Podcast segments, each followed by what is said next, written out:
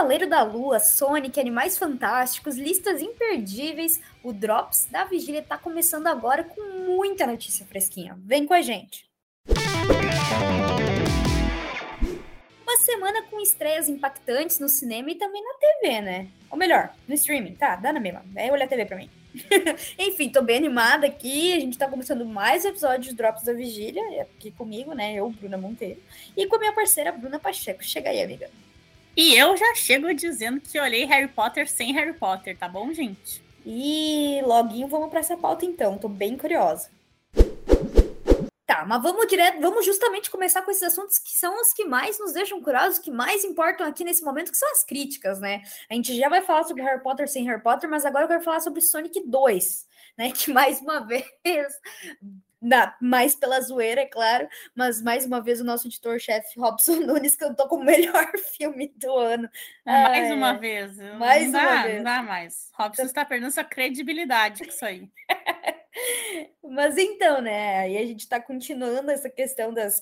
Continuando as continuações. Chegou agora nessa, nessa quinta, agora, dia 7 de abril, Sonic 2, agora nos cinemas brasileiros, pro delírio das crianças e até dos adolescentes, jovens, adultos, né? Para todo mundo, na real, que curte Sonic. Nosso ouriço mais veloz do mundo parece ter realmente conquistado várias gerações, né? E aqui a gente repete o elenco e diretor do que é do Jeff Fowler, do Sonic, o filme lá de 2020. E agora a gente tem essa essa sequência que a gente vai fazer um checklist para poder falar de, do que, que a gente achou desse filme. Vamos lá. O primeiro checkpoint, para usar um termo bem clássico dos games, é apresentar um filme maior, em todos os sentidos. E nesse quesito, Sonic 2, o filme é a maior em duração. São duas horas e dois minutos. Eu quero ver como é que segura uma criança duas horas no cinema. E na sua ambição, que introduz novos personagens. O segundo checkpoint, também marcante do mundo Sega, são eles Tails, a raposa com dois rabos, e Knuckles, um Echidna vermelho e super forte. E claro, o Dr. Robotnik anabolizando tudo que tínhamos no primeiro filme. Entramos em uma história em que Sonic agora tenta ser um super-herói do mundo atual, mas precisa provar o seu valor. E nada melhor do, do que isso com uma grande ameaça. E nada melhor do que isso com uma grande ameaça. Outro checkpoint importante que a gente tem aqui é aumentar o nível dessas ameaças, né? Então, logo o Robotnik e o Knuckles chegam e são apresentados, a gente tem o Sonic com vilões de respeito.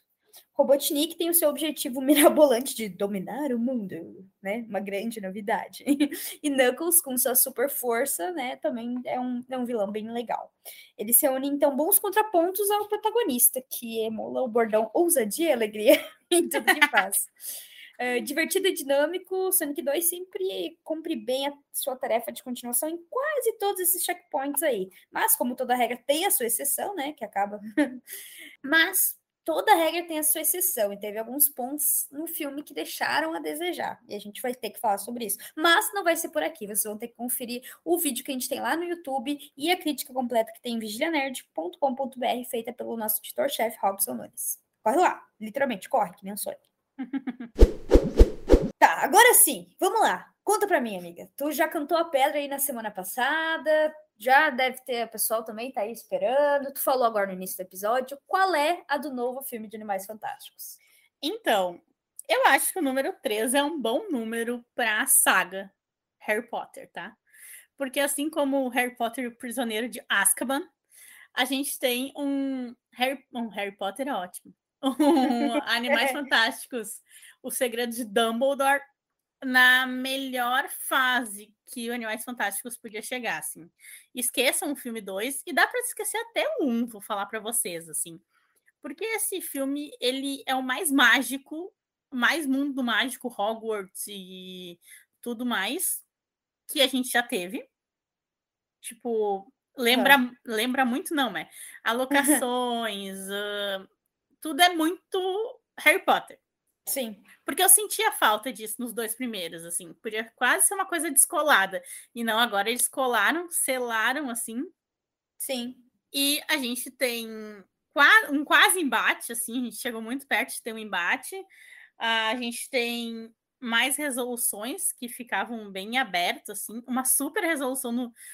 Super, super, super... No primeiro minuto de filme tem uma super confirmação de uma coisa que todo mundo especula. Uh. E Maria Fernanda Cândido, maravilhosa. E eu vou dizer para vocês, hein? Acho que no 4, no, quatro, no 2, depois desse, estará lá a nossa deusa brasileira. Ai, que legal.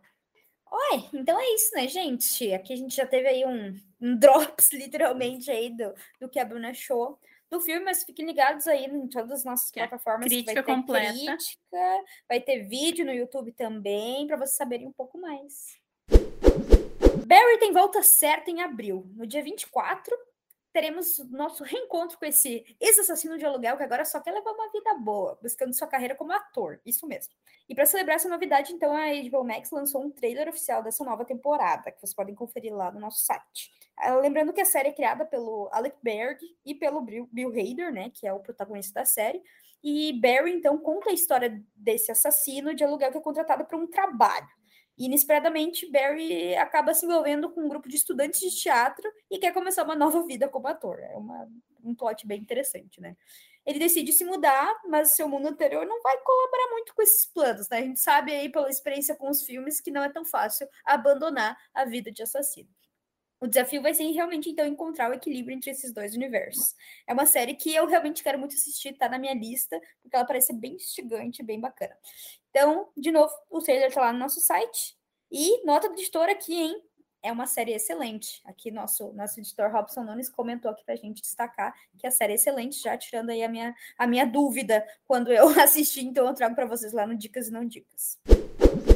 E a editora Panini anunciou seus lançamentos da Marvel, DC, Disney, Star Wars e o selo Panini Comics, previsto para chegar em junho. Destaques para Thor, Homem-Aranha, Deadpool, X-Men, Batman, Superman, Liga da Justiça, Jovens Titãs, Esquadrão Suicida, Shazam, Monstro do Pântano, Conan, Sandman, Darth Vader e Tio Patinhas. A lista completa está lá no site edição de colecionador chegando nas bancas. Uh! Ou melhor, já em pré-venda, a Panini está lançando o projeto Biblioteca Maurício de Souza Mônica 1970.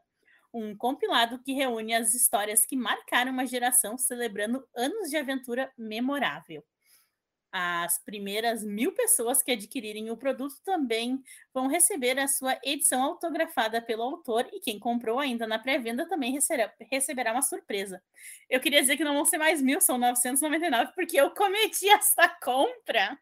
Muito boa, amiga. Eu, eu comprei essa, sabe quando a gente tá naquela assim, eu mereço essa compra. Eu comprei para mim, me presenteei.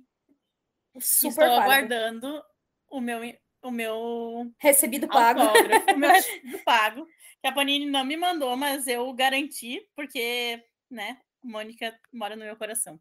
Seguimos aí na saga pelo, pelo patrocínio da Panini. Alô, Panini! Mas enfim, vamos lá. A publicação traz essa coleção completa de dos clássicos da Turma da Mônica, a começar pelas oito primeiras edições da revista da Mônica, datadas lá de 1970.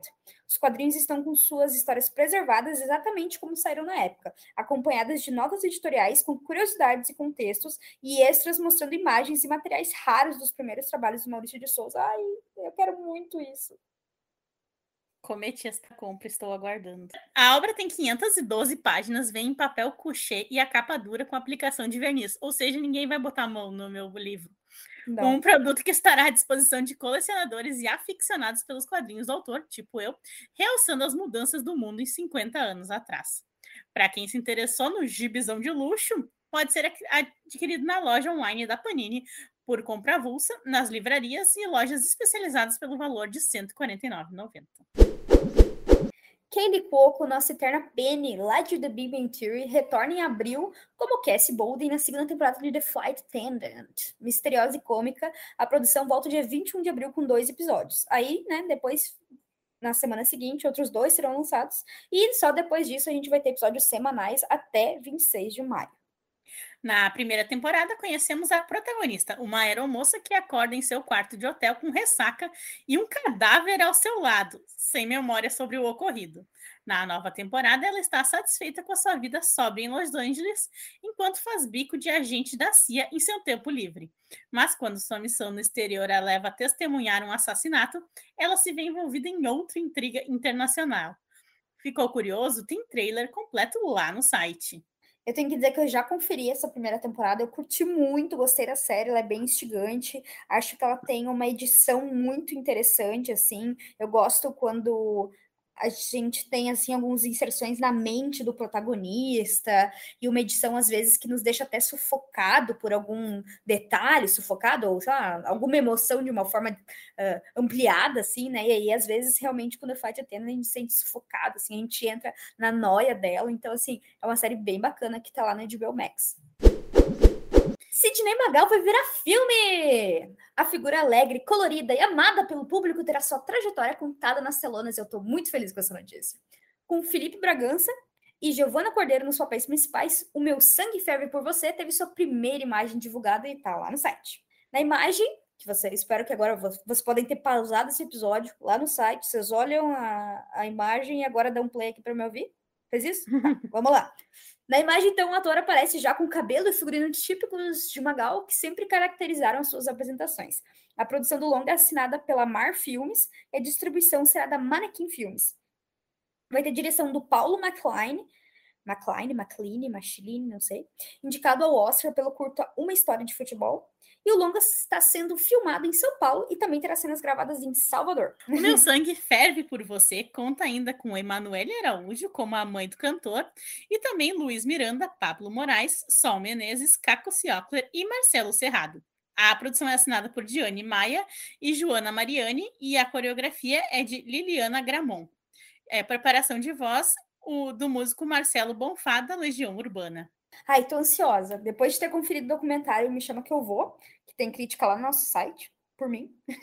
eu realmente vi que o Magal é aquele cara que merece ter chegado onde chegou e merece ser um ídolo e uma grande figura nacional, sabe? Uh, além disso, toda a música dele, estilo, dança, somadas à época ali dos anos 70 e tal, acho que com certeza vão render um conteúdo audiovisual muito bacana de assistir. Então, eu super vou conferir e vou trazer daí depois a crítica aqui para vocês, com certeza. E bora falar de uma das principais estreias do ano, Cavaleiro da Lua, com o lindíssimo, maravilhoso, perfeito Oscar Isaac, que quem não sabe estava em cenas de um casamento, tem um listão para E também é nosso, também é nosso Paul Dameron de Star Wars. É perfeito. e com Ethan Hawke, que também a gente gosta muito, chegou ao Disney Plus trazendo um episódio por semana o episódio dessa semana. Agora a gente não vai comentar para o caso de alguém não ter conseguido conferir ainda, né? Mas vamos respeitar. E mas o primeiro, o que que tu achou, Bruna?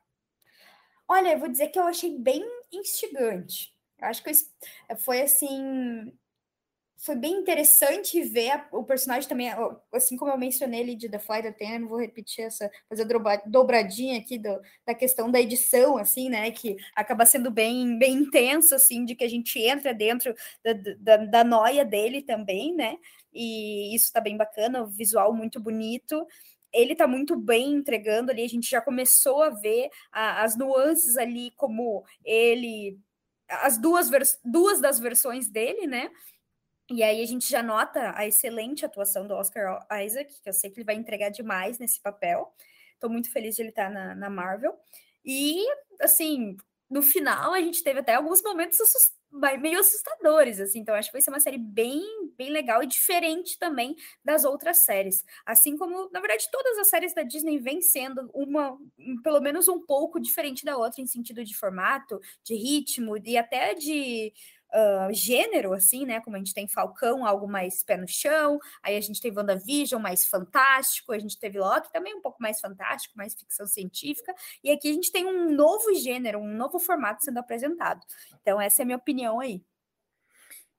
É, então, ó, como vocês podem ver, esse episódio de lançamento rendeu. Inclusive, tem rolou uma live muito especial lá em nosso canal do YouTube com os vigilantes Robson Nunes, Ederson Nunes e Roberto Chaves. Confira aqui um trechinho e depois corre lá para youtube.com.br vigilianerd para o resto, beleza? Aliás, teremos episódios comentados em uma live no canal todas as sextas-feiras, sempre às 17 horas. Vocês já assinaram o canal? Já acionaram o sininho? É, essa parte dos apagões eu achei muito legal. E, e a gente quer ver também o, a, a, parte que, que ficou entre os apagões, né? A, no caso, a, a parte da, da, luta ali com, quando ele apaga, ele acorda com todo, tudo sangrando, todo mundo ensanguentado, todo mundo no chão ali, né? Então, essa parte a gente quer ver. Vocês vão apresentar essa parte aí. Seria interessante é, se vocês não mostrassem. Eles, eles, não, é, é, legal, é um recurso legal, mas eles não podem carregar nesse recurso, né? Porque também fica, fica chato, a gente quer ver o que acontece, né? Talvez eles tenham uma sacada de roteiro para em alguns episódios mostrar o que, que aconteceu, mostrar o ponto de vista da história do, do ponto de outra personalidade, quem sabe? Isso seria interessante, né? Mostra ele duelando contra o Steven e depois só uma só o episódio Mark, agora é todo Mark, então vai ser só mercenário, só podaria, né? Então talvez seja um recurso legal para se, se utilizar. Mas vamos. Ah, eu ia chamar o Roberto. Cadê o Roberto? Cadê o Roberto? Chega aí. Mas fala aí, Roberto, as tuas primeiras impressões aí do episódio. Eu achei legal esse a parte dos apagões, achei bem interessante. É, eu acredito também que lá para o episódio 3, 4, aquele o episódio chave, tipo do, do, do, do Mando, do, do, do, Boba Fett, o episódio do, do Mandaloriano, o episódio chave, vamos dizer assim, que vai mostrar outros pontos de vista. Eu acredito que, que vai fazer isso sim. À medida que for escalando a série, eles não vão utilizar muito o Steven Grant, né? Vai ser é. mais o Mark Spector mesmo, né? Porque... Sim. E, e também, uh, que, quem conhece o personagem dos HQ sabe que ele também, ele também, uh, no corpo dele também tá o concho, né? O, tá, é, exatamente. Deus, Deus egípcio lá, né? Então, Sim. talvez a gente tenha algum episódio, algumas cenas que quem estará no corpo do, do, do Cavaleiro da Lua é o Deus sim. Concho, né? Sim, sim. Não, mas é, o primeiro episódio foi, foi, foi morno mesmo, foi, mas é o primeiro episódio, né? Eu acho que foi, foi bem legal. Eu lembrei bastante coisa dos quadrinhos que eu andei lendo, aí o Dé me, me passou a coleção toda aí que ele tinha. É, essa aqui que eu tô lendo é do Brian Wood e do Greg Smallwood. E aí. É. Mas, e aí e, e, mas eu li a do Bendis antes, que, que é legal, e, e mostra ele bem loucão, assim, bem. Ele, para ele conversa com outros personagens da Marvel ali, ele tá junto sempre com o Wolverine, o Homem-Aranha e o Capitão América. E é, é demais a conexão que eles fazem, assim, porque daqui a pouco ele usa um, uma habilidade de um, usa habilidade de outro. E, e, essa construção que eles fizeram ali, se eles conseguirem em algum momento, numa próxima temporada, ou, ou na mesmo, no mesmo processo de interação com outros personagens, se eles conseguir, conseguirem replicar o que o Bendis fez ali, vai ser, vai ser demais. Tu imagina um Chris Evans ali, só de aparecendo sem ser ele, sabe? Um Homem-Aranha aparecendo sem ser ele. Isso seria fantástico, né? Porque é, é, ali que surge o Mark Spector e as brincadeiras que, que, que ficam mais legais, né? Que ficam mais de, de, de, de ação mesmo e, e, de loucura, né? Não é essa parte do Steven, né? Que fica, né? Um loserzinho é. ali, tá, ok. No início é, vai o... ter que ser, né? Mas, mas depois Steven chega. Grant, pode mandar embora. O Steven Grant que eles apresentam para nós ali é, um, é diferente do, dos quadrinhos, né? Que é um milionário lá, né? que é o que, que banca o cavaleiro, né? As, é. as traquitanas lá, e, e, tipo um jato da lua lá, essas coisas. É diferente ali, né? Bruce Wayne. É, tipo isso. E aí, uh, e também a gente tem uma, às vezes, nas, nas HQs, a gente tem outro personagem que é o do taxista, né? Mas a gente não sabe se vai chegar. Acho que vai ser muita piração se vocês começar a, a extrapolar muitas personalidades. Assim. Três já é demais. Gilberto Gil e sua família vão ganhar uma série de TV. O Prime Video anunciou Em Casa com os Gil, uma produção original que vai acompanhar a família de Gilberto Gil nos bastidores da preparação para a turnê que celebra os 80 anos de vida do cantor e compositor. Gravada de forma documental, a produção contará com cinco episódios de 30 minutos cada. Produzido pela Conspiração Filmes, que somos fãs e que fazem o quê? O que, que eles fazem, Bruna? O que, que eles fazem? Conta pra Sob mim. pressão. Uh, aí sim, bah, amiga, te deitou então.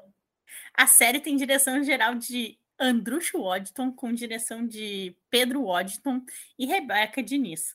E traz uma das famílias mais famosas da música brasileira durante a criação de uma turnê histórica que vai reunir todas as gerações dos Gils no palco pela primeira vez. Na série Gilberto Gil, Flora, Bela, Preta, Flor, Nara, João, Francisco, Ben, José, Marília, Maria, Bento, JP Demasi, Maria Pinkfusfeld e Manhana se encontram para um retiro criativo de 20 dias no interior do Rio de Janeiro. Além de momentos de intimidade nunca vistos, a reunião é palco para discussões polêmicas. A formação familiar diversa dos Gil, o racismo no Brasil, a forte influência da cultura afro na sociedade são alguns dos temas abordados. Roteiro escrito por Hermano Viana e a produção é de Andrusha Washington, Renata Brandão e Ramona Becker. Bem legal, quero ver. Agora estreando um novo quadro aqui no Drops, lista para mim. Eu amei esse nome. Ai, obrigada. Eu tava muito insegura. Eu amei. Lista para mim, meu Deus, eu quero usar isso na minha vida. É o, e é o que a gente vai usar aqui no Drops, né? Um espaço para a gente relembrar algumas das listas incríveis que a gente tem lá no nosso site e que você precisa conferir. Vamos começar então com uma lista minha, que eu tenho que admitir que eu tenho muito orgulho. Sério, eu amo as minhas listas. Modéstia à parte, tá gurizada, porque ficou péssimo falar isso em voz alta. Mas eu amo as listas que eu faço. Sete reality shows bizarros para você ficar vridado, vidrado na frente da TV. Apesar de ninguém admitir, fuxicar a vida alheia é um grande prazer do ser humano. E os reality shows servem para isso. Afinal, algumas pessoas decidem colocar as suas vidas expostas para serem observadas. Elencamos aqui sete realities bizarros e viciantes que nos deixam vidrados na frente da televisão. Começando por 90 dias para casar. Pessoas de países diferentes que se conhecem pela internet precisam casar em 90 dias para conseguir o visto para os Estados Unidos parece realmente tema de, de filme, né? Que a gente já viu isso várias vezes. Então, no reality, eu acho que vai ser legal. A partir disso, vemos diversas diferenças culturais, dificuldades com a língua e pessoas totalmente sem noção. Óbvio, né? Foi nesse programa que surgiu o meme Where's My Flowers? Eu adoro esse! Da brasileira Larissa e o icônico Mohamed, que não queria ficar com a Danielle. É impossível não ficar tentando adivinhar qual casamento vai dar certo, qual vai por água abaixo. Além de 90 dias para casar, é possível comprar 90 dias para casar, antes dos 90 dias e 90 dias para casar, felizes para sempre. Gente, Adorei. gente, sério, eu sou uma pessoa assim que eu não tô com muito tempo para assistir TV, assim, você sabe, eu sempre tô falando aqui que eu tô mas se eu posso assim olhar uma coisa, eu tenho duas coisas que eu amo, que é reality show podre e documentário de true crime. Não faz sentido, né? Mas enfim, é as duas coisas que mais me entretêm na minha vida. E esse aqui, ele é muito longo e tem muitas temporadas e daqui a pouco tu, tipo, daí tem sempre uns brasileiros. É muito bom. Super recomendo. Mas o meu favorito, tá? É esse próximo que eu vou falar, que é o Mukiranas. Todo mundo conhece alguém que é muito, mas muito econômico. Os populares mão de vaca. Porém, esse programa ele consegue encontrar pessoas que chegam ao extremo para economizar, tá, gente? Sempre que possível. Ou em momentos que achamos que seria impossível, ele já, já pensou em ir na casa de um amigo e descobrir que a comida servida foi retirada do lixo? Meu Deus. Ou que o sofá que você sentou está cheio de ai, insetos. Ai, que nojo, gente. eu tô sentada no meu sofá. Sim. Ai. Tem uma outra que ela faz xixi numa garrafinha. Ai, gente. É, é bizarro. Tá, não, não assistam esse comendo, tá, gente? É o Mukiranos, ele é aterrorizante e ele é fascinante na mesma medida, mas não não façam pipoca para assistir, por favor. Ai, gente. O próximo, então, é o. É, esse é, o título já diz tudo, né? Amor fora das grades. Enfim, vamos lá. A vida na cadeia chama a atenção do público. Quando isso envolve relacionamentos, principalmente por cartas ou pela internet, chama ainda mais atenção. Em alguns casos, eles se conhecem pelos classificados de presidiários. Nem sabia que isso existia. Em Amor Fora das Grades, presidiários e presidiárias mostram seus relacionamentos com pessoas que estão em liberdade, com seus pais e o recomeço de suas vidas. Mas os relacionamentos passados podem reaparecer e grandes barracos acontecem. Treta, gosto de treta. É. Então, o amor fora das grades é outro, assim, que tu fica pensando, meu Deus, como essas pessoas se conhecem, gente. Mas assim, vocês ficaram curiosos, gostaram das dicas? Eu tô vendo que a Bruna, a Bruna, próxima dica não dica, ela vai olhar um desses. Né? Com certeza. Enfim, tem muito mais lá no site, porque como a gente falou, a lista tem sete, a gente falou de três, então os outros quatro que vocês não podem perder estão lá no site, tá, gente? E se vocês quiserem uma parte 2 dessa lista, eu sempre tenho um monte de porcaria para indicar. indicar. Agora sim, o nosso quadro clássico, imperdível, sensacional, a obra-prima. Dicas e não dicas. O que isso tem pra gente, amiga? Então, eu, como eu falei, sou aficionada por true crime, né? Mas eu me dei conta que eu nunca tinha visto um Making a Murder.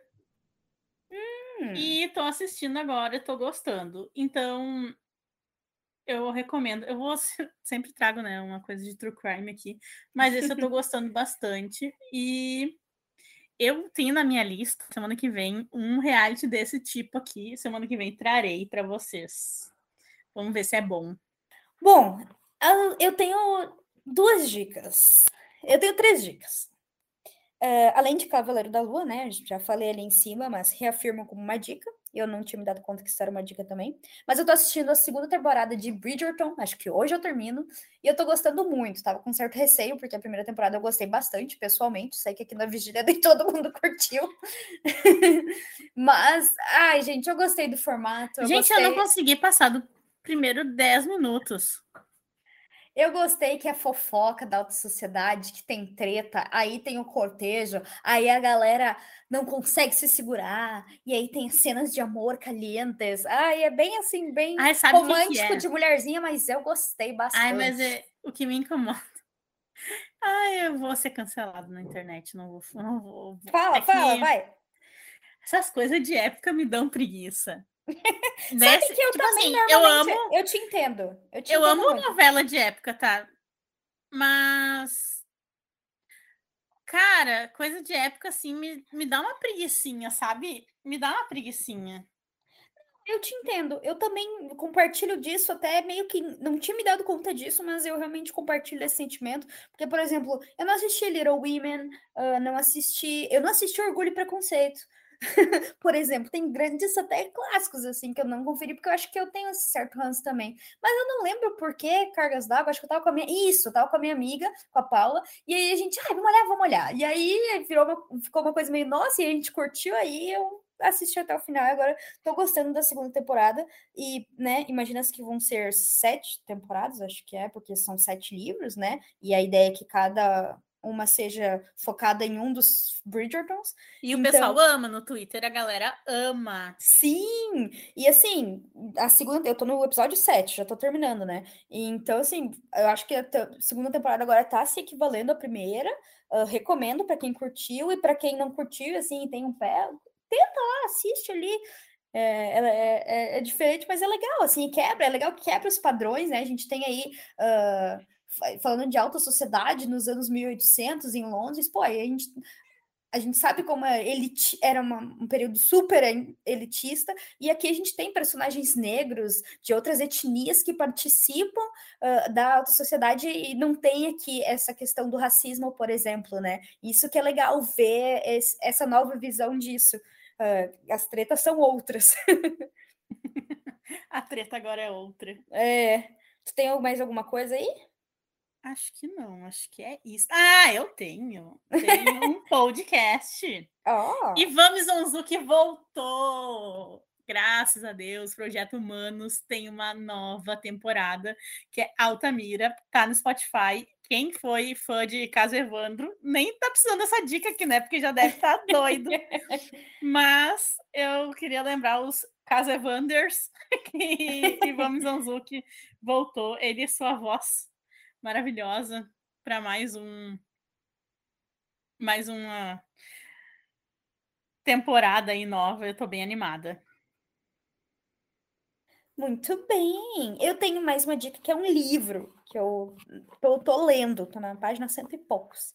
É o livro F do Antônio Cherchenesky, que é um, uh, um escritor gaúcho, Uh, e é uma história bem interessante. Estava na livraria comprando um livro para minha sobrinha, eu vi essa obra, me chamou a atenção e eu acho que vale a pena compartilhar com vocês, porque a, o plot é o seguinte: uh, a Ana é uma matadora de aluguel.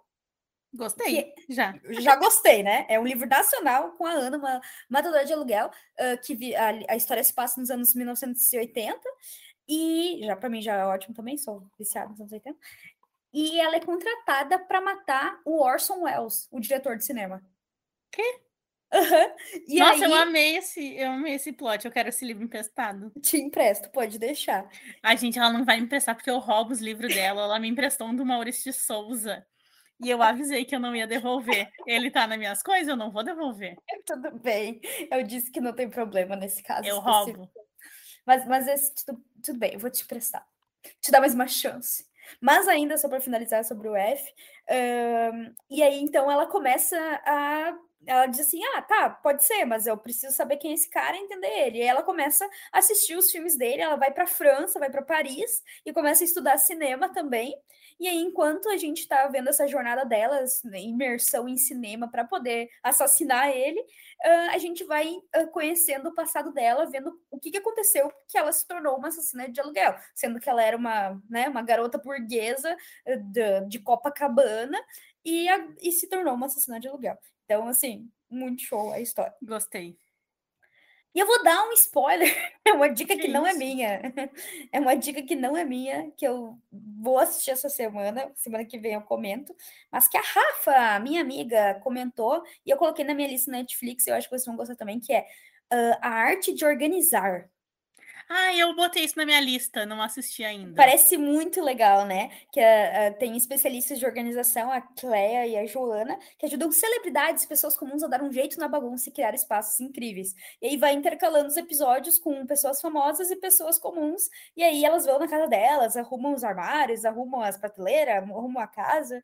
E entre os famosos que a gente tem aí, tem a Drew Barrymore, Chris Pratt, tem a Danielle Brooks, Kevin Hart, e aí, essa é na segunda temporada, que lançou agora, né? Mas também tem a temporada 1, que tem a Reese Witherspoon, a Khloe Kardashian, Eva Longoria. Neil Patrick Harris e Jordana Brewster. Amei. Amei, né? Quando, quando, ela Serei falou isso, eu pensei, obrigada. preciso. Me lembrei de quando eu viciei naquele Casa ou Casa, como é que era aquele que a gente olhou? É. Era, era uma coisa assim, Casa ou Casa, Casa. Não, era...